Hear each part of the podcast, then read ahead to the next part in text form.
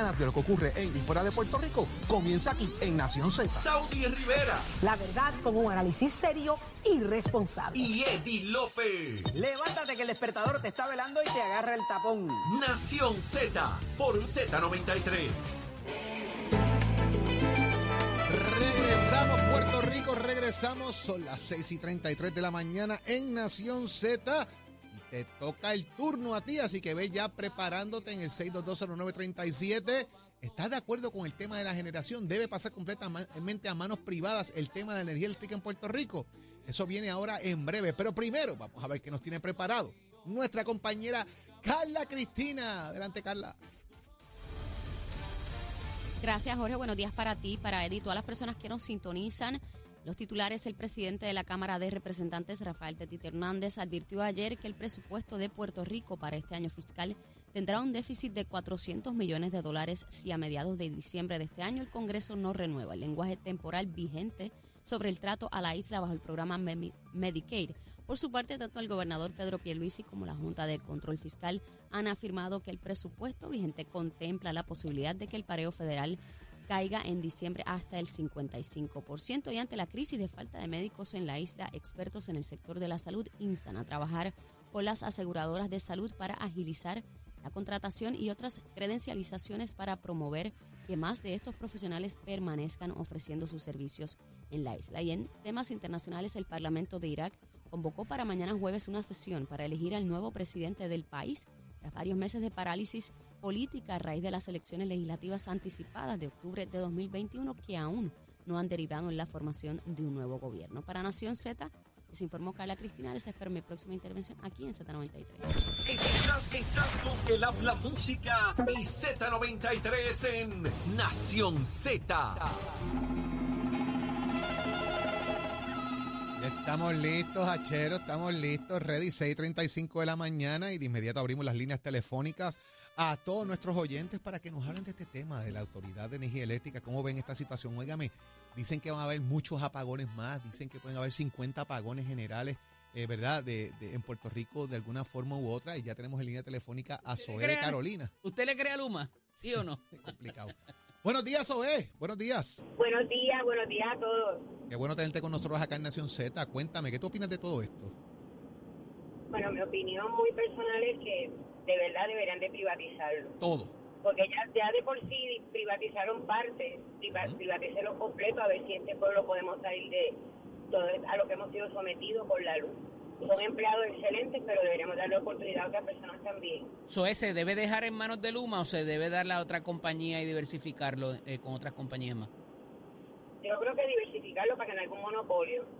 Para que no se quede en una sola mano. Como, pa- como estábamos hablando los otros días, que en, en otros lugares hay varias compañías y las segmentan para manejarlo. Así que ahí está. Zoe Es dice que esa es la que hay. Vamos a bregar con eso ahí. Zoe, muchas Gracias, por estar conectada acá con Gracias nosotros, Zoe.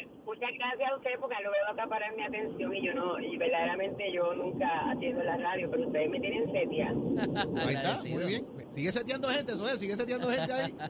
Que tengan buen día. y tú también, Igual para cuídate vos. mucho. Bye, bye.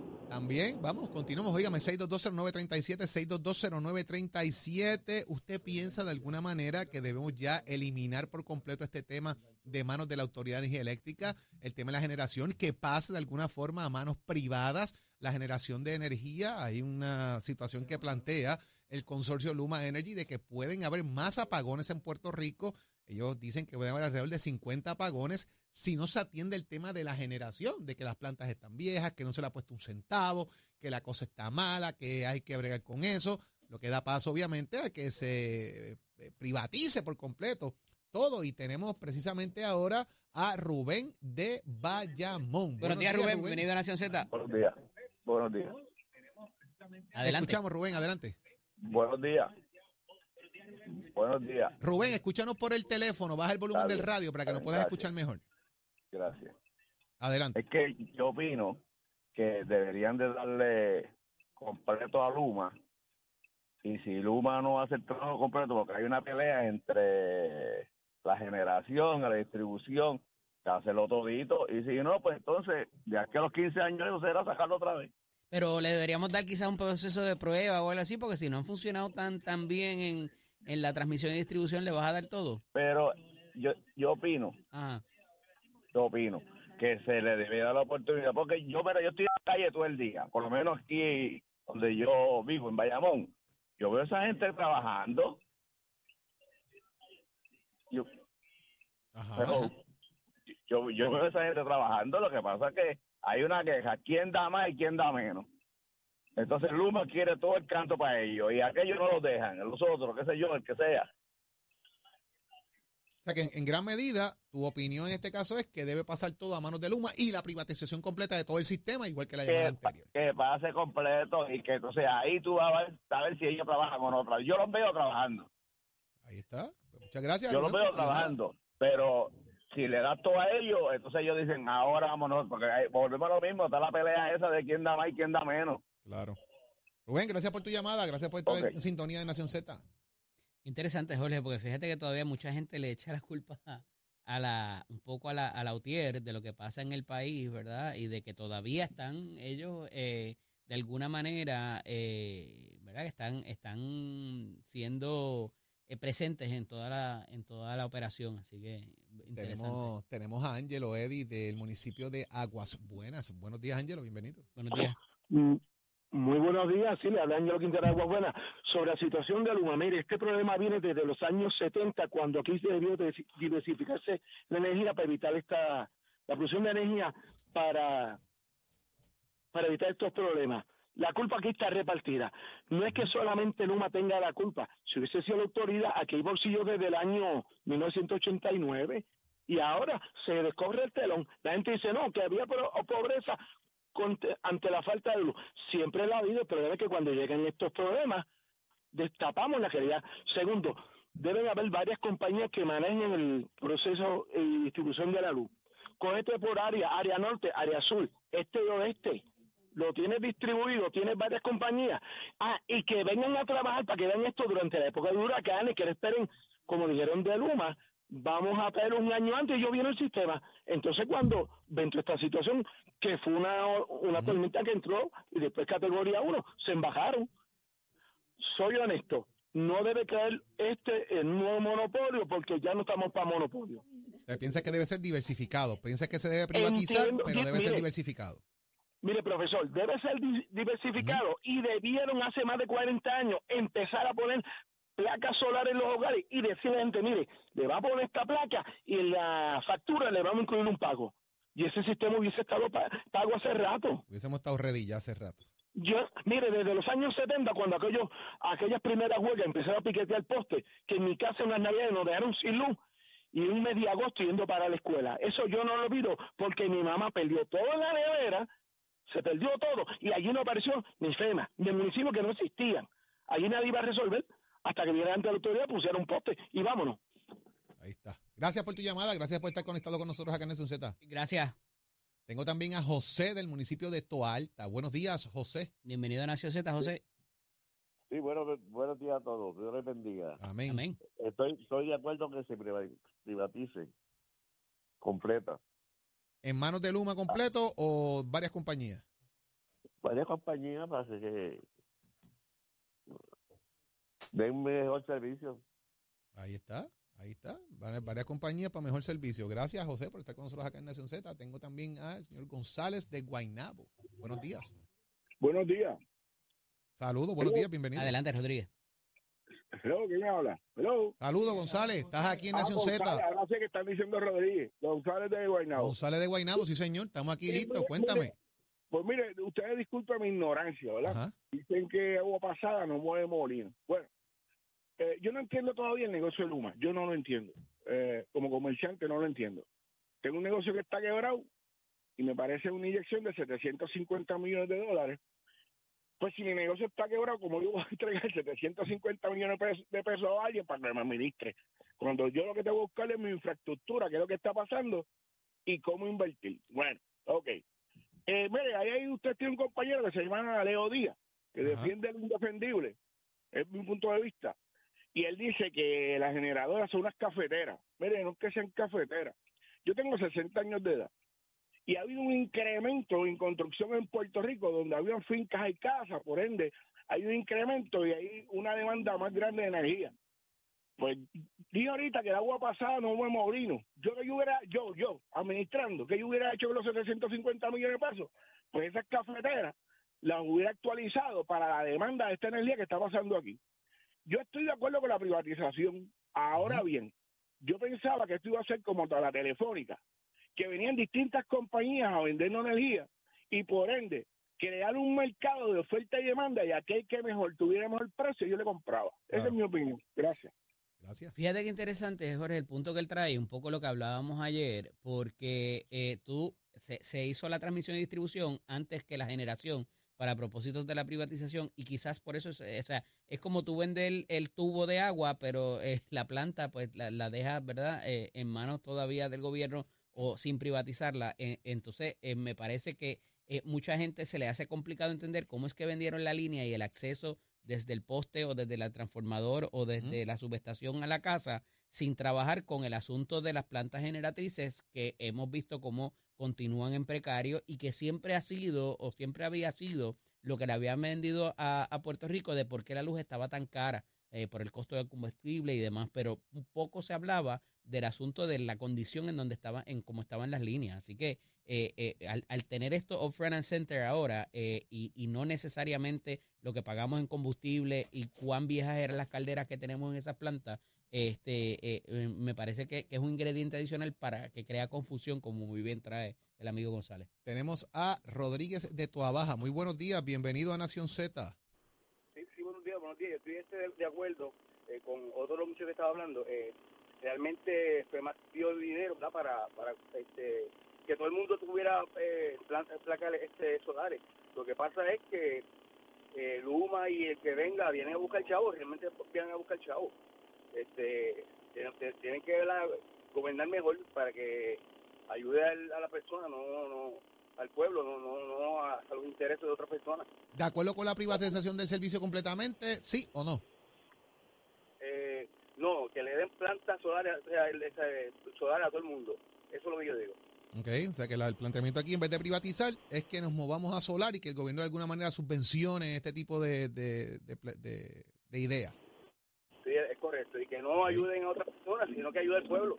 Muy bien, muchas gracias, Gracias. eh, Rodríguez, por estar acá con nosotros. Eddie, interesante, hay planteamientos ahí de, y que el gobierno federal está tomando cartas en este asunto, en muchas de ellas, fíjate que eh, la gente mira el tema de moverse y volvemos a lo que se ha planteado aquí. Mientras más placas solares hayan también, más gente se desconecta del grid y qué va a pasar eventualmente con el que Con quede que no conectado pueden. en el grid. con lo que con el que no pueda salirse. ¿Sabito? Y fíjate que, que si hay un común denominador en las llamadas es, es una, más allá de una incertidumbre, una desconfianza, Jorge, eh, contra la línea oficial que nos trae ya el gobierno, que nos trae Luma, o sea, y estos esfuerzos mediáticos, estas herramientas de por tratar de manipular la opinión, no están siendo bien vistas y no tienen el resultado que ellos esperan. Así que en Cabulla vuelve y tira, Luma.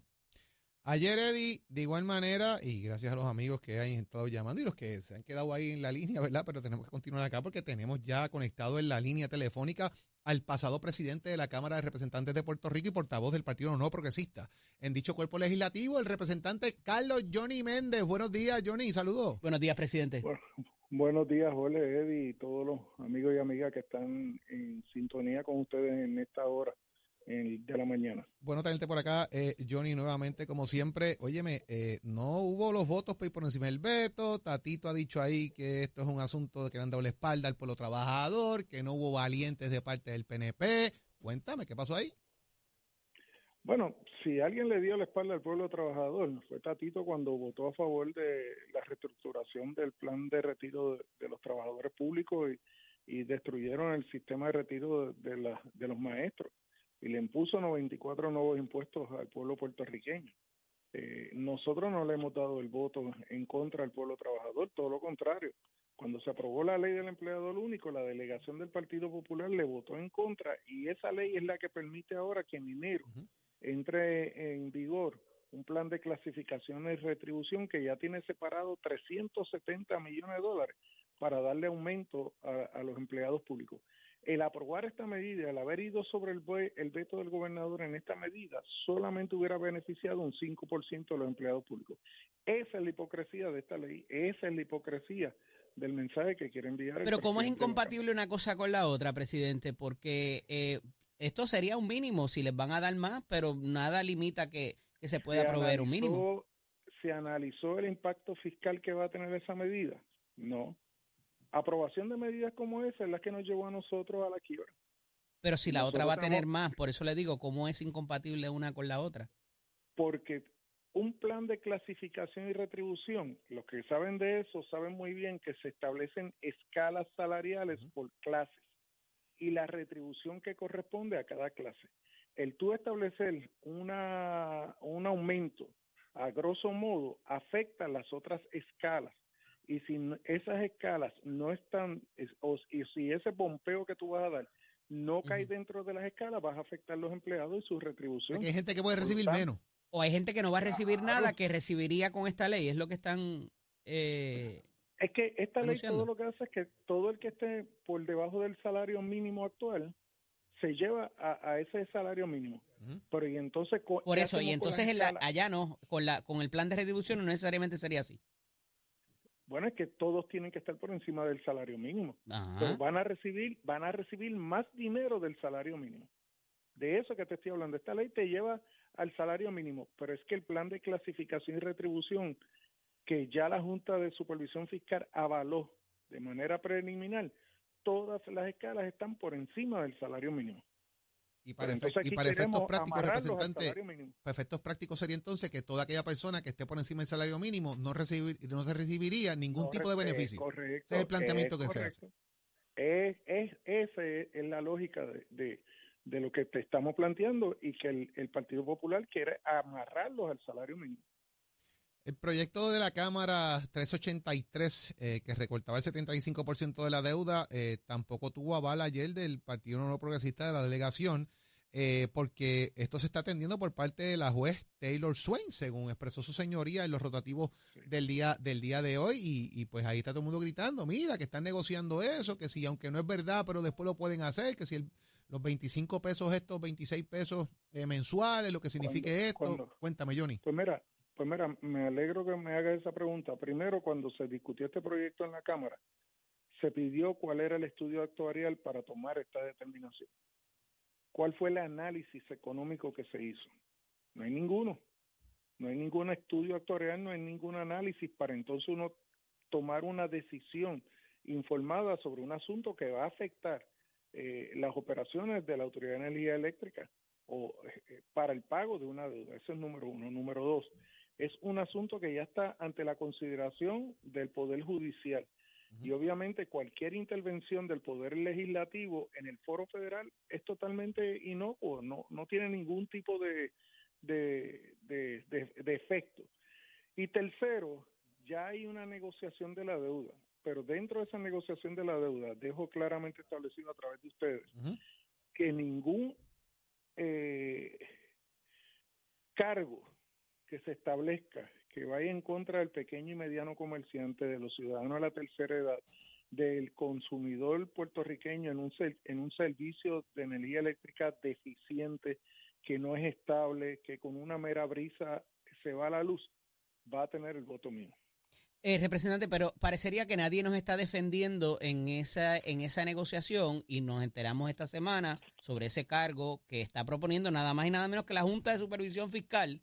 Entonces hay estas dos escuelas de pensamiento. Si eso una vez se negocie, ¿tiene que ir a la legislatura para que la vale o no? ¿Dónde están ustedes parados en tiene términos que de ir eso? a la tiene que ir a la legislatura para ser avalada y yo te digo que hoy una propuesta como esa no tiene mi voto. Representante, usted acaba de decir precisamente que un sistema deficiente, etcétera, no contaría con su voto por, por la situación que hay. ¿Está de acuerdo Johnny Méndez entonces con el proceso de la privatización también del tema de la generación de energía? Sí, es que es necesario. Fíjate tú, nosotros tenemos un sistema de generación que está en manos del gobierno y mira lo deficiente que es, porque sencillamente el gobierno no tiene los recursos eh, para construir unas nuevas plantas de generación. Por lo tanto, hay, hay que darle paso a la ley de transformación del sistema energético que permitiría la competencia en términos de la generación de energía y, que los consumidores puedan comprar a, a la mejor oferta el servicio de energía. Quizás no debió empezarse por ahí, presidente, por el por el, la, la generación y sí, entonces sí. luego la, la- la transmisión y distribución.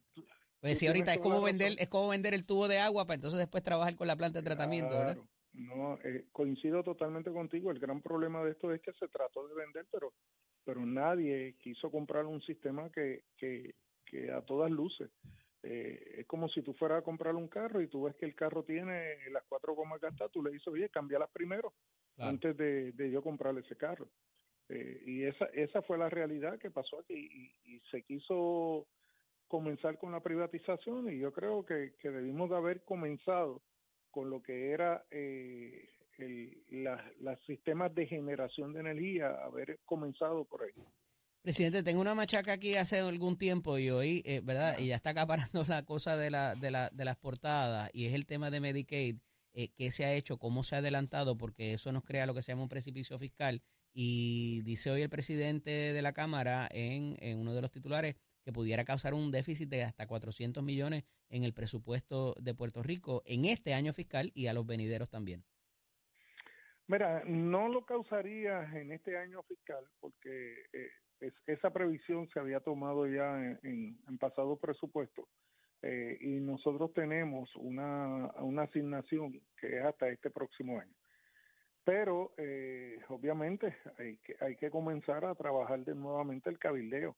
Eh, pero el, el, el déficit fiscal lo causa precisamente la falta de igualdad y de poder político en el Congreso de los Estados Unidos no es lo mismo el tú poder exigir eh, con un voto, mírate ahora mismo, el presidente vino aquí a Puerto Rico sencillamente un pastrú, nada más que pasó por aquí para dejarle saber a los puertorriqueños en la Florida que tienen el poder del voto eh, para elegir un Congreso demócrata, dejarle saber, no, yo estuve en Puerto Rico.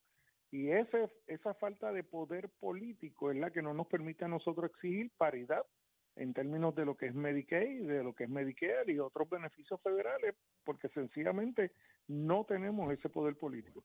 Pero todos los puertorriqueños, todos los que estamos en alguna posición eh, relevante en el gobierno de Puerto Rico, junto con los profesionales de la salud, tenemos que seguir visitando las oficinas de Washington y dejarles saber eh, lo que podría ser una crisis económica en Puerto Rico, pero más que todo en el área de los proveedores de salud. Pero alguien no se durmió aquí con la bola en la mano por estar trabajando el proyecto de estatus quizás y no darle la importancia que esto ameritaba que se aprobara antes de diciembre.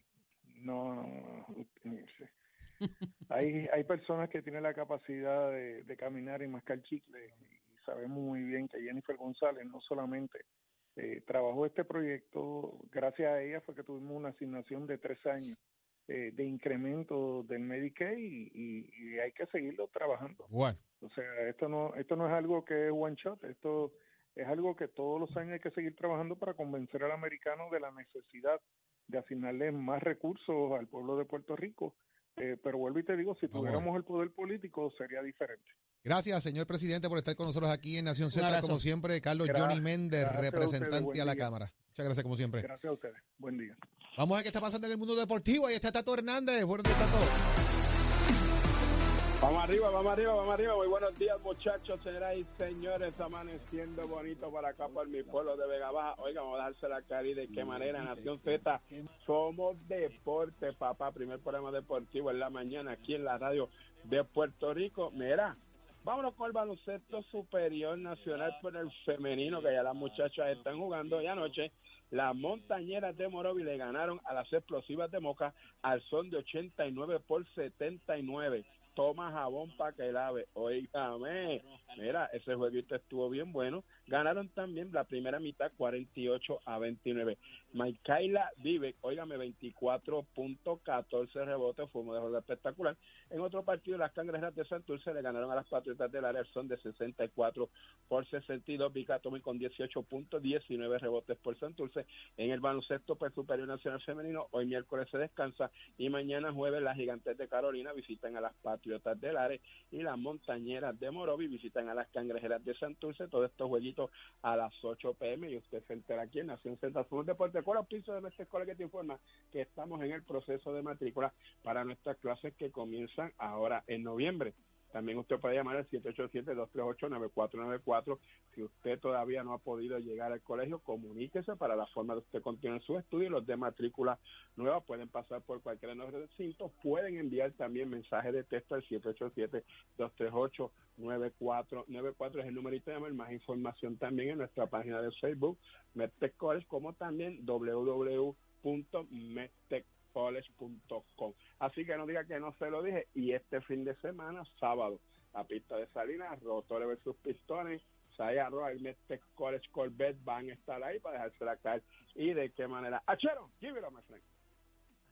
Tu marbete. Escoge ASC, los expertos en seguro compulsorio.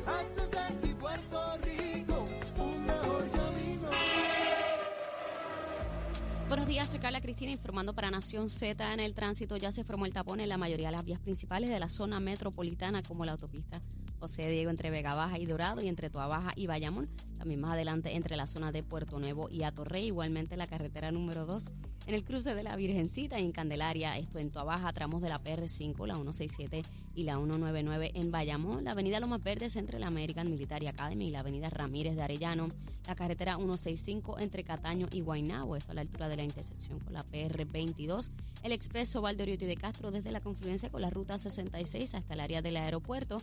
Y más adelante cerca de la entrada al túnel Minillas en Santurce, igualmente el ramal 8 y la avenida 65 de Infantería en Carolina, el expreso de Trujillo en dirección a Río Piedras, la autopista Luis Aferré entre Montehiedra y Cupé y más al sur en la zona de Caguas, la 30 entre Junco y Gurabo y el expreso Chayán en San Lorenzo en la colindancia precisamente con Gurabo. Más adelante actualizo esta información, ahora pasamos con el informe del tiempo.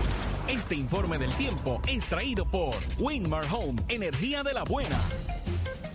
El Servicio Nacional de Meteorología nos informa que hoy el viento estará generalmente del este, moviéndose de alrededor de 20 nudos, lo que provocará que el mar esté picado con olas de hasta 5 pies. Además, existe un riesgo moderado de corrientes marinas para las playas del norte de la isla, desde Aguadilla hasta Dorado, mientras que el riesgo es bajo para el resto de las costas y se exhorta a los navegantes y bañistas que se mantengan informados sobre los informes del tiempo para evitar que realicen actividades acuáticas en condiciones que pongan en riesgo su seguridad.